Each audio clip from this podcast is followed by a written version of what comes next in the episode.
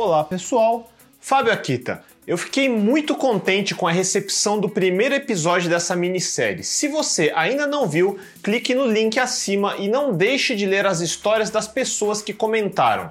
Recapitulando, a ideia dessa série veio porque me perguntaram como uma pessoa de 40 anos poderia ingressar nesse mercado. Seria muito fácil mandar meia dúzia de links de cursos online e cagar regra do tipo: eu acho que você tem que estudar Python ou JavaScript. Mas ser um programador profissional é muito mais do que isso. No episódio de hoje, eu quero falar sobre um assunto que alguém de 40 anos provavelmente já tem mais noção e contrastar com alguém de 20 anos que está começando agora, o fator tempo. Eu detesto dizer dessa forma porque me faz sentir muito velho, mas eu preciso pontuar o fato que a maioria dos jovens ainda não tem noção do que tempo significa. Eu vou explicar.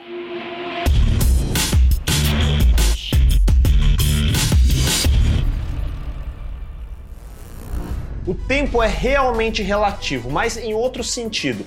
Vamos pegar o caso de uma pessoa com 20 anos. Significa que na sua cabeça o conceito de minha vida inteira tem 20 anos. Para ser mais prático, eu diria que a maioria das pessoas pode desconsiderar os primeiros 10 anos, porque era só um bebê ainda, sem muita consciência de si mesmo e do mundo ao redor. Então, na realidade, o que você chama de sua vida inteira é a segunda metade, um período extremamente curto de 10 anos. Se você tem 20 anos agora, nasceu entre 98 e 99. Aliás, como alguém tweetou no começo do ano, esse ano marca o fim de todas as crianças ou menores de idade que nasceram no século 20, Todo mundo que tem menos de 18 anos já nasceu no século 21. Na sua cabeça, 10 anos pode parecer um tempo longo, muito longo, e é lógico, afinal, é sua vida inteira, foram só esses 10 anos. Agora, se você é como eu e já está nos 40 anos, então nós já vivemos o equivalente a duas vidas a mais.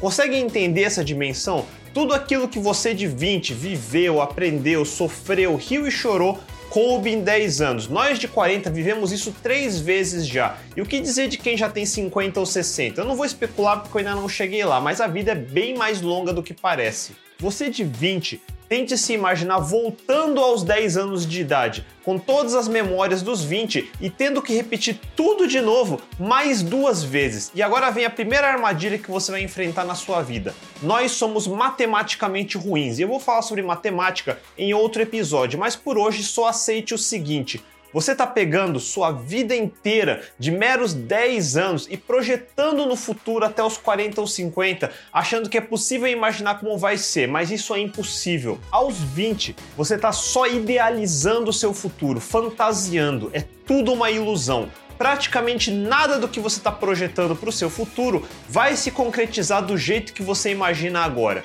E se quando chegar aos 40 você olhar para trás e disser, sim, tudo aconteceu exatamente como eu tinha imaginado aos 20 anos, eu sinto dizer que você provavelmente limitou muito suas opções e viveu muito abaixo do seu potencial. Veja a razão inicial dessa série: dar dicas a pessoas de 40 anos mudando de carreira. Ninguém com 20 imagina que 20 anos depois vai estar tá fazendo uma virada de 180 graus na vida. Novamente, eu estou generalizando. Cada um teve histórias e circunstâncias muito diferentes e lógico que é impossível cobrir todos os casos, mas o fato é que você está congelando sua situação e a situação do mundo ao seu redor, imaginando que o mundo no futuro vai ser mais ou menos parecido com o que é hoje. Você vê as notícias de possível recessão no mundo, conflitos na faixa de Gaza, destruição da Venezuela, fome, pobreza, manifestações, e você acha que o mundo sempre foi assim e que sempre vai continuar sendo foi o motivo de por que eu falei sobre Hans Rosling no meu vídeo O Mundo Hoje é Pior, que você pode assistir clicando no link acima. Mas spoilers, não, o mundo está constantemente melhorando. Você vai ter muito mais oportunidades amanhã do que tem hoje. Não só um pouco, você vai ter oportunidades inimagináveis, e isso vale para você de 20 e para você de 40. Vamos fazer um exercício para demonstrar isso. Digamos que você tivesse 20 anos em 1985. Nesse ano, estávamos saindo da ditadura militar, estávamos com uma hiperinflação absurda no Brasil que destruía todo o nosso poder de compra, a Guerra Fria ainda era uma coisa real e a revolução dos microcomputadores male male tinha 10 anos nesse ponto.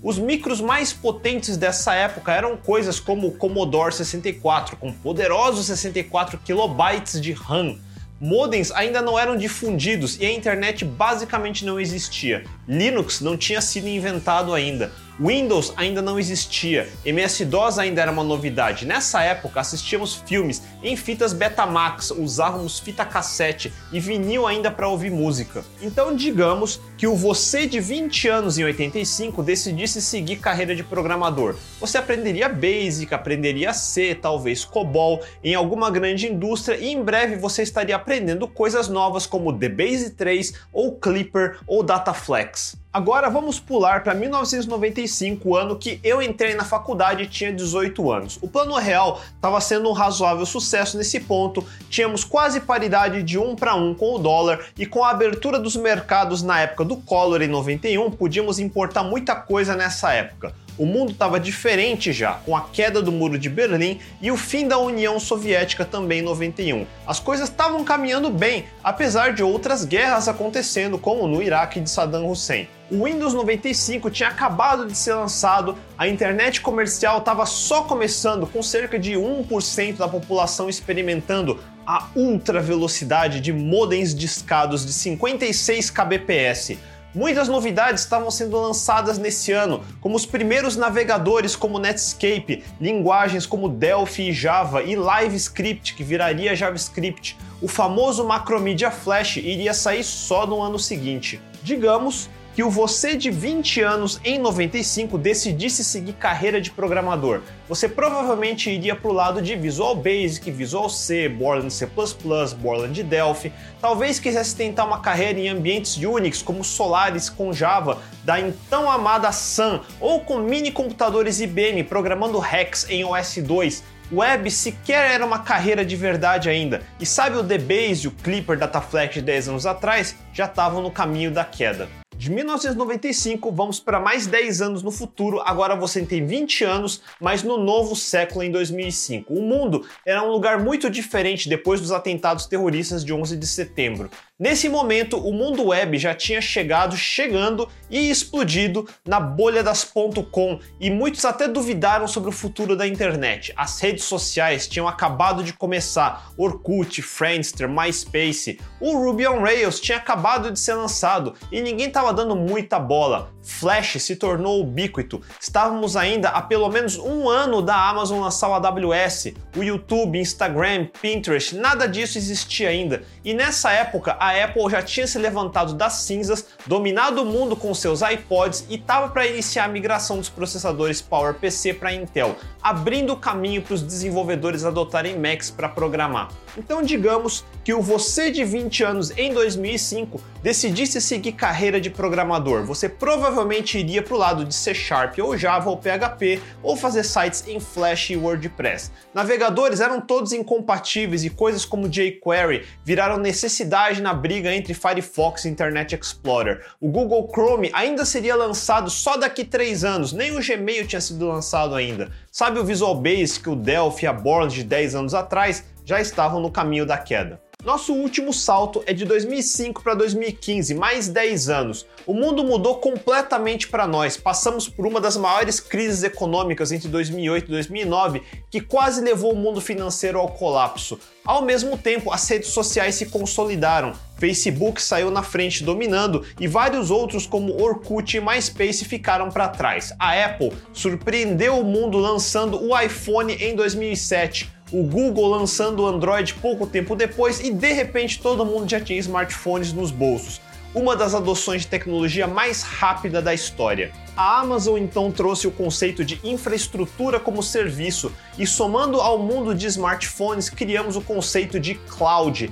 Também por causa do surgimento do mundo mobile e das redes sociais, começamos a falar sobre software as a service ou SaaS e o mundo de escalabilidade, concorrência e de repente tínhamos mais dados do que poderíamos jamais precisar e inventamos mais ferramentas como a categoria NoSQL de banco de dados, como MongoDB, Redis, Cassandra. E tivemos uma explosão em novas linguagens, como Scala, por exemplo. JavaScript começou a ganhar relevância quando Steve Jobs matou o Flash e agora todos queriam apps. Também de repente todo mundo precisou rebuscar Objective-C para programar para iPhones. Os javeiros ganharam nova casa em Android, o mundo C Sharp ganhou um boost também em gaming com iniciativas como Unity, e depois de zonear o mundo, Steve Jobs acabou morrendo em 2011 e com ele as inovações da Apple. A Microsoft finalmente voltou aos eixos com Windows 10 e a linha Surface Certamente esses 10 anos foram um dos mais movimentados da nossa história.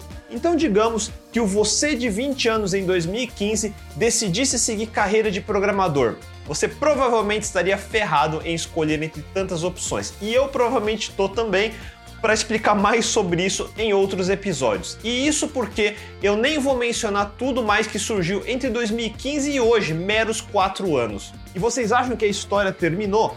Vamos voltar para a década entre 85 a 95. Nessa época, jovens programadores gostariam de talvez estar escrevendo em revistas especializadas da época, como a Microsistemas, ou escrever livros de papel mesmo. Entre 95 e 2005, eu acho que muitos estavam fazendo seus websites pessoais, gerenciando grupos de Orkut e começando a explorar esse troço novo chamado de blogs.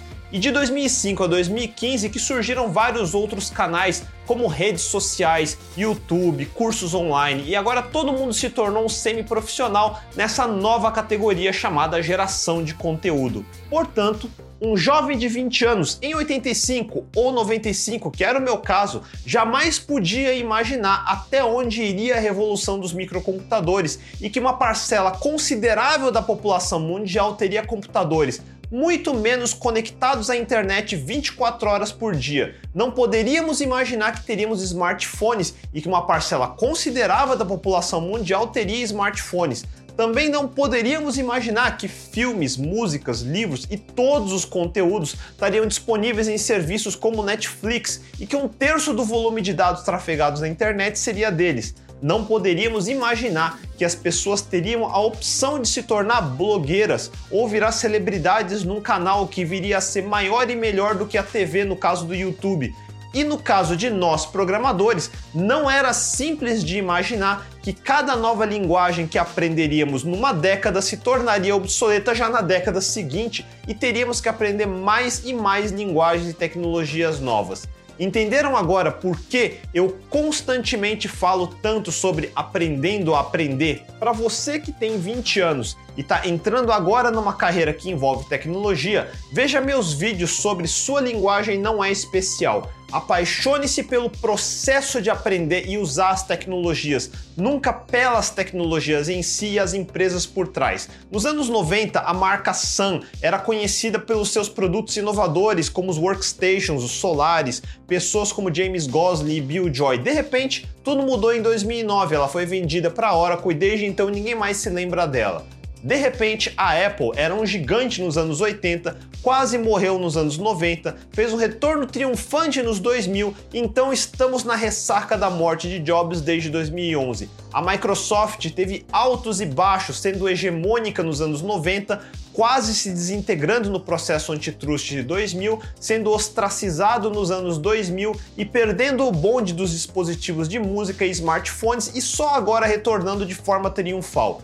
Hoje você é fã de Facebook e de unicórnios como Uber, Netflix e Spotify. Toda startup inovadora de ontem se torna o um enterprise de amanhã. Entenda essa verdade. A parte cruel de ter sucesso é se tornar quem se queria superar. São ciclos, é assim que as coisas funcionam. Eu conheci o GitHub em 2008, era um escritório pequeno, poucas pessoas. Hoje vale bilhões, basicamente dominou o código open source do planeta e foi comprada pela Microsoft nada permanece igual por mais de uma década nesse nosso mundo de tecnologia. E essa percepção não é nova. Todo mundo falava da famosa lei de Moore, do grande Gordon Moore, a lei, que na verdade era só uma observação que o poder de computação dobrava pelo mesmo preço a cada 18 a 24 meses. Essa lei lei já morreu nesse século quando batemos num teto de clock e passamos a adotar multicores. Mas existe outro Gordon, Gordon Bell, e a lei de Bell de 72 que descreve como classes de computadores se formam, evoluem e podem eventualmente morrer. Bell considerava essa lei parcialmente um corolário da lei de Moore. A definição é, mais ou menos a cada década, uma nova classe de computadores de menor custo se forma baseada em uma nova plataforma de programação rede e interface, resultando em uma nova usabilidade e o estabelecimento de uma nova indústria. A lei de Bell fala sobre uma nova classe de computadores e pode ser do mainframe para os mini computadores, para os workstations, para os desktops, para dispositivos móveis, para cloud computing e assim por diante. Faz 50 ou 60 anos que isso vem acontecendo e só na minha curta história de quatro décadas eu diria que vi isso acontecer com meus próprios olhos. Não acredita em mim? Se você tem 20 anos, talvez não tenha essa memória tão viva, mas se você tem 40, certamente vai se lembrar de quando em 2005 o Papa Benedito XXVI foi escolhido. Essa era a multidão assistindo no Vaticano. Então, menos de 10 anos depois, ele resignou e em seu lugar um novo Papa foi escolhido, o Papa Francisco. E essa é a multidão no Vaticano em 2013. Sim, o mundo mudou e ele vem mudando constantemente. A vocês de 20 anos fica a dica: planeje sua carreira, mas não estabeleça planos ou objetivos fixos. Você tem a fantasia de viver sendo feliz e fazendo as coisas que gosta, seja lá o que isso for. E eu já expliquei no meu vídeo, procure o que você ama, só que não, porque esse pensamento vai limitar suas opções. A vocês de 40 anos, eu vou só confirmar o que vocês já sabem a vida muda. Vocês provavelmente já entenderam que o importante não é fazer o que ama, mas amar o processo e aproveitar as chances que a vida vai te dando sem ficar olhando muito para trás.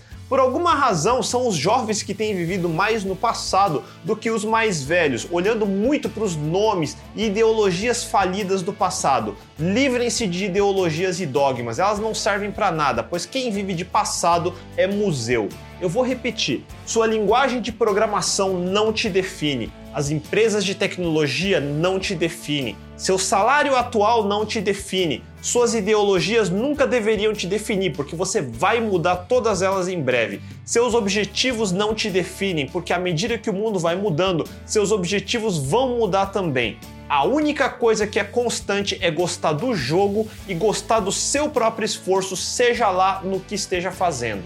O objetivo do episódio de hoje era dar perspectiva. E antes de eu sair dizendo vá aprender tecnologia X ou vá fazer curso Y, eu acho importante que todos vocês entendam onde estão no espaço e no tempo. Essa perspectiva vai ajudar vocês a terem mais dimensão. Quando você se pergunta, será que eu estou atrasado? Será que ainda tem tempo? Será que eu estou indo muito devagar? Pare para pensar na perspectiva desse episódio. Talvez, talvez você esteja atrasado para a década passada, mas uma nova década já se abriu. E no próximo episódio eu prometo que eu vou começar a tocar em alguns assuntos mais práticos, tanto para o curto quanto para o longo prazo. Então não deixem de assinar o canal e clicar no sininho para não perder. Se curtiram, mandem um joinha e compartilhem suas histórias de perspectiva nos comentários abaixo. A gente se vê semana que vem. Até mais!